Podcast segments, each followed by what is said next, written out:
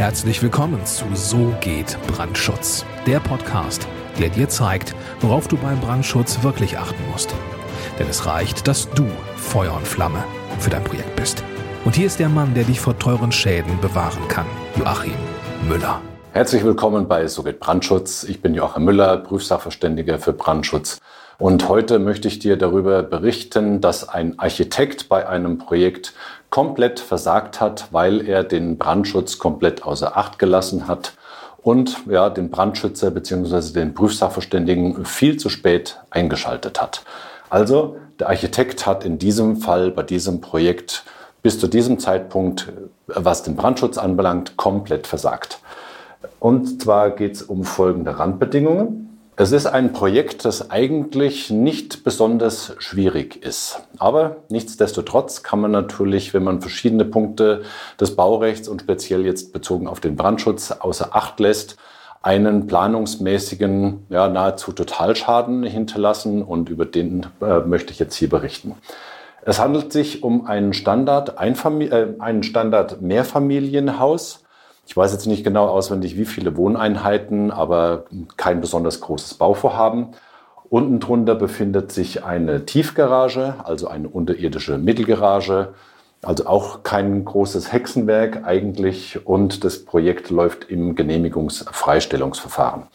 Zu diesem Punkt Genehmigungsfreistellungsverfahren, da werde ich noch mal ein gesondertes Video machen, weil diese Genehmigungsfreisteller, wie man auch so schön sagt, die haben es wirklich in sich weil da einige Randbedingungen zu beachten sind, die einfach vielen gar nicht so bewusst sind. Aber das jetzt wirklich mal nur als Ausblick auf ein künftiges Video. Was hat der Architekt alles falsch gemacht? Fangen wir unten an und arbeiten uns dann nach oben durch. Erstens in der Tiefgarage. Ein zweiter Rettungsweg aus dieser benannten Mittelgarage war einfach nicht vorhanden. Die Argumentation des Architekten war, ja, ich habe ja einen Rettungsweg in den notwendigen Treppenraum von dem Bauvorhaben und der zweite Rettungsweg führt über die Rampe. Ist grundsätzlich mal machbar. Das Problem an der Stelle war einfach, der Architekt hat an der, am oberen Punkt von der Rampe, also an der Zufahrt zur Tiefgarage, ein Tor eingebaut und in dieses, äh, beziehungsweise eingeplant und in diesem Tor war kein, äh, keine Schlupftür vorgesehen. Also kann dieses Tor quasi nicht als zweiter Rettungsweg berücksichtigt werden, dieser Ausgang aus dieser Rampe, wenn denn ein Tor eingebaut wird, so wie der Architekt es vorgesehen hat. Ist jetzt an dieser Stelle nicht schlimm. Äh, es war ja noch erstmal nur geplant und noch nicht gebaut. Also da kann man jetzt natürlich noch entsprechend drauf ähm, einwirken. Dann, der erste Rettungsweg war mit erheblichen Fehlern planerisch versehen. Ähm, das würde jetzt hier an dieser Stelle definitiv zu weit führen, weil äh, dazu müsste ich den Grundriss äh, aufskizzieren oder den Plan einblenden, was ich jetzt hier an dieser Stelle aber nicht machen möchte. Äh, einfach um da äh, den Datenschutz, was dieses Projekt anbelangt, einfach auch nicht nur annähernd äh, irgendwo zu gefährden. Aber es war halt einfach so, man kommt aus der Tiefgarage, in, den, äh, in einen Flur. In diesem Flur gingen dann rechts und links viele Türen weg. Dann ging es in den notwendigen Treppenraum rein und dieser Treppenraum war auch mit äh, jeder Menge Defizite versehen was den Dachanschluss anbelangt, was die Türen anbelangt. Also es war wirklich, wirklich gruselig.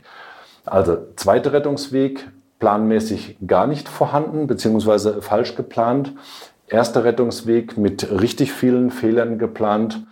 Ja, und äh, was man in der Tiefgarage standardmäßig auch falsch machen kann, wenn man einfach nicht in die Garagen- und Stellplatzverordnung reinschaut und dort die B- und Entlüftung ähm, für diese Mittelgarage, für diese unterirdische entsprechend plant, dann hat man auch keine Möglichkeiten zur Entrauchung.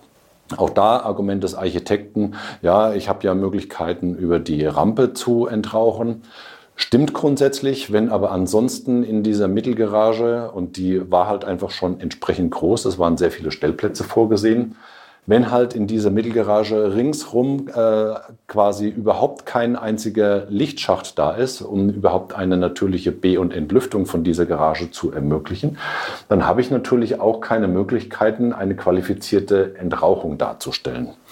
Auch das lässt sich im Rahmen der Planung oder ließe sich im Rahmen der Planung von diesem Bauvorhaben natürlich noch korrigieren, indem man einfach zusätzliche Lichtschächte einplant oder indem man für teures Geld eine mechanische B- und Entlüftung ähm, äh, einplant, um überhaupt erst einmal den normalen Garagenbetrieb zu ermöglichen.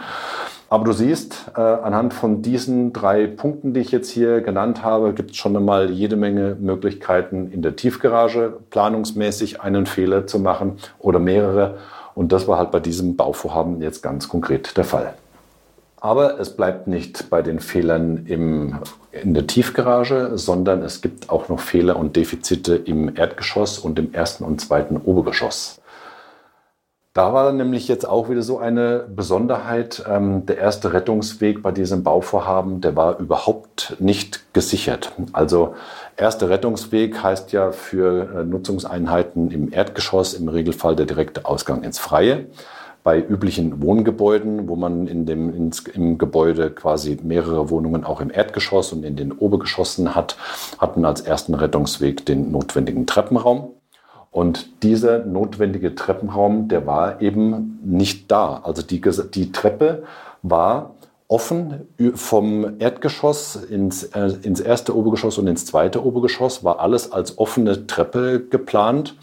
Und ähm, zu diesen Treppen führten dann sogenannte, äh, zu dieser Treppe führten dann sogenannte Laubengänge. Also sozusagen ein, ein langer Balkon, man kommt aus der Wohnung raus, steht sozusagen schon fast im Freien, weil das so ein, ein langer Gang ist, den direkte Belichtung und Beleuchtung und äh, Belüftung äh, zum Außenbereich hat. Und dann war der gestalterische Wunsch des Architekten von dort aus dann ganz offen in, äh, eine, in eine Treppe reinzugehen und diese Treppe äh, dann als Fluchtweg zu benutzen. Da sind gleich mehrere Fehler passiert. Also wie gesagt, es war kein abgeschlossener Treppenraum, wo die notwendige Treppe als erster Rettungsweg vorhanden ist. Und dieser Laubengang war zusätzlich auch noch mit jeder Menge Planungsfehlern versehen, sodass man äh, im, im EG, im ersten und im zweiten Obergeschoss wirklich davon ausgehen konnte, dass der erste Rettungsweg überhaupt nicht ausreichend gesichert geplant war. Ja, damit hat man schon mal äh, die, ähm, äh, einen richtig massiven Fehler im Erdgeschoss und ersten und zweiten Obergeschoss, was den ersten Rettungsweg anbelangt. Es reicht aber noch nicht, sondern wir haben auch noch ein Dachgeschoss. Und in diesem Dachgeschoss haben wir natürlich, weil die anderen, äh, der, der erste Rettungsweg in den anderen Geschossen auch nicht gepasst hat, ist ja genau der gleiche Treppenraum, der in dem Fall nicht vorhanden war, also haben wir den ersten Rettungsweg in diesem Fall auch falsch. Und der zweite Rettungsweg aus den Wohnungen im Dachgeschoss, der war überhaupt nicht möglich. Also da war planerisch überhaupt nicht vorgesehen, ein Fenster in jede Nutzungseinheit wirklich äh, für die Feuerwehr anleiterbar zu machen. Ich, ich, ich kann nicht nachvollziehen, warum solche Fehler den äh, manchen Architekten noch passieren. Ähm, das hier war jetzt ja mal ein, ein Sonderfall, wo sich einfach die die Anzahl und die Schwergewichtigkeit der Fehler massiv konzentriert haben bei diesem Bauvorhaben. Aber sowas kommt leider sehr häufig vor. Ähm, ich habe ja äh, als, sowohl als Planer über die TB Brandschutz GmbH als auch als Prüfsachverständiger habe ich ja den Einblick in jede Menge Projekte größerer Art und Projekte kleinerer Art. Und es kommt einfach immer wieder mal vor, dass man es mit Architekten zu tun hat, die, was den Brandschutz anbelangt, komplett, ja, einfach komplett versagen. Man, man, muss es einfach so sagen. Das hat jetzt nichts damit zu tun, dass ich jetzt hier den Finger heben will und äh, über die Architekten grundsätzlich herziehen will, äh, dass sie keine Ahnung vom Brandschutz haben. Ähm, das, äh, das liegt mir wirklich völlig fern. Es ist aber leider so, dass es einfach auch Architekten gibt, die sich ihrer äh, fachlichen Inkompetenz, was den Brandschutz anbelangt, überhaupt nicht im Klaren sind und es gibt andere Architekten, die wissen, dass sie vom Brandschutz äh, nicht so viel Ahnung haben oder dass es nicht ihr Kerngeschäft ist. Und die kommen dann direkt auf uns zu und binden uns dann von Anfang an gleich in die Projekte mit ein. Und dann kann man den Input, den planerischen, als Brandschutzexperte auch wirklich in dieses Projekt eintragen. Es gibt leider auch Sonderfälle von Architekten, die erstens äh, keine Ahnung vom Brandschutz haben und zweitens dieses Thema dann auch noch ganz bewusst ausblenden. Und wenn man ihnen dann in der Planung solche äh, Defizite aufzeigt, äh, wenn sie dann kommen, nachdem die Leistungsphase 4 schon fast abgeschlossen ist, dann ist leider Gottes auch bei eben diesen Sonderfällen dann häufig eine, äh, dann, da trifft Inkompetenz, trifft Beratungsresistenz, man kann es gar nicht anders ausdrücken. Da ist dann keine Einsicht mehr da, ähm, was, diese, was dieses Thema anbelangt und dann wird rumdiskutiert und es wird noch irgendwie krampfhaft versucht, ähm, die Konsequenzen in irgendeiner Form zu, zu mindern ähm, was diese Planungsdefizite anbelangt und äh, ja, solche Sachen wegzudiskutieren. Aber es gibt Situationen, so wie es jetzt hier bei diesem Projekt war, da funktioniert es leider nicht. Die Konsequenzen, die hier äh, bei diesem Projekt jetzt wirklich entstehen, sind folgende. Also zum einen natürlich ein großer Aufwand für die Umplanung. Der Architekt muss an dieser Stelle planerisch eingreifen und einige Dinge ändern und dann muss er das dem Bauherrn dann natürlich auch noch klar machen.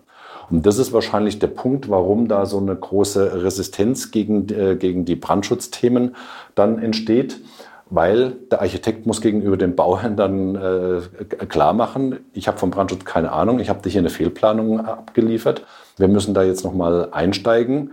Ähm, ja, ist leider so. Macht der Architekt sich natürlich nicht beliebt und ich als Brandschutznachweisersteller oder als Prüfsachverständiger bin bei so einem Projekt dann natürlich auch nicht äh, gern gesehen. Äh, weil ich bin ja sozusagen dann der Buhmann, der Überbringer der schlechten Nachrichten. Äh, dabei ist der Erzeuger der schlechten Nachrichten eigentlich schon weiter vorne zu suchen, nämlich bei A wie Architekt und nicht bei B wie Brandschützer. Ja, weitere Konsequenz außer der Umplanung ist natürlich eine erhebliche Terminverschiebung weil der Planungsaufwand, äh, der, zu, ähm, der entsteht, muss natürlich, hat einen gewissen zeitlichen Ablauf. Dann müssen die Planungen dann mit den weiteren Projektbeteiligten noch abgestimmt werden. Und das ist wegen dieser massiven äh, Fehler, die jetzt hier bei diesem Projekt passiert sind, natürlich äh, ein sehr, sehr großer zeitlicher Aufwand und dann verschiebt sich also die gesamte Terminkette.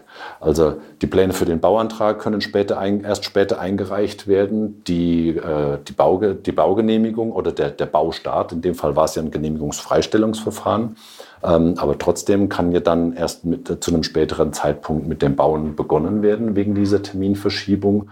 Und was damit auch verbunden ist, sind höhere Baukosten, weil die ganzen Defizite, die bisher in der Planung drin waren, die haben ja zu einer, zu einer Kostenberechnung des Architekten geführt.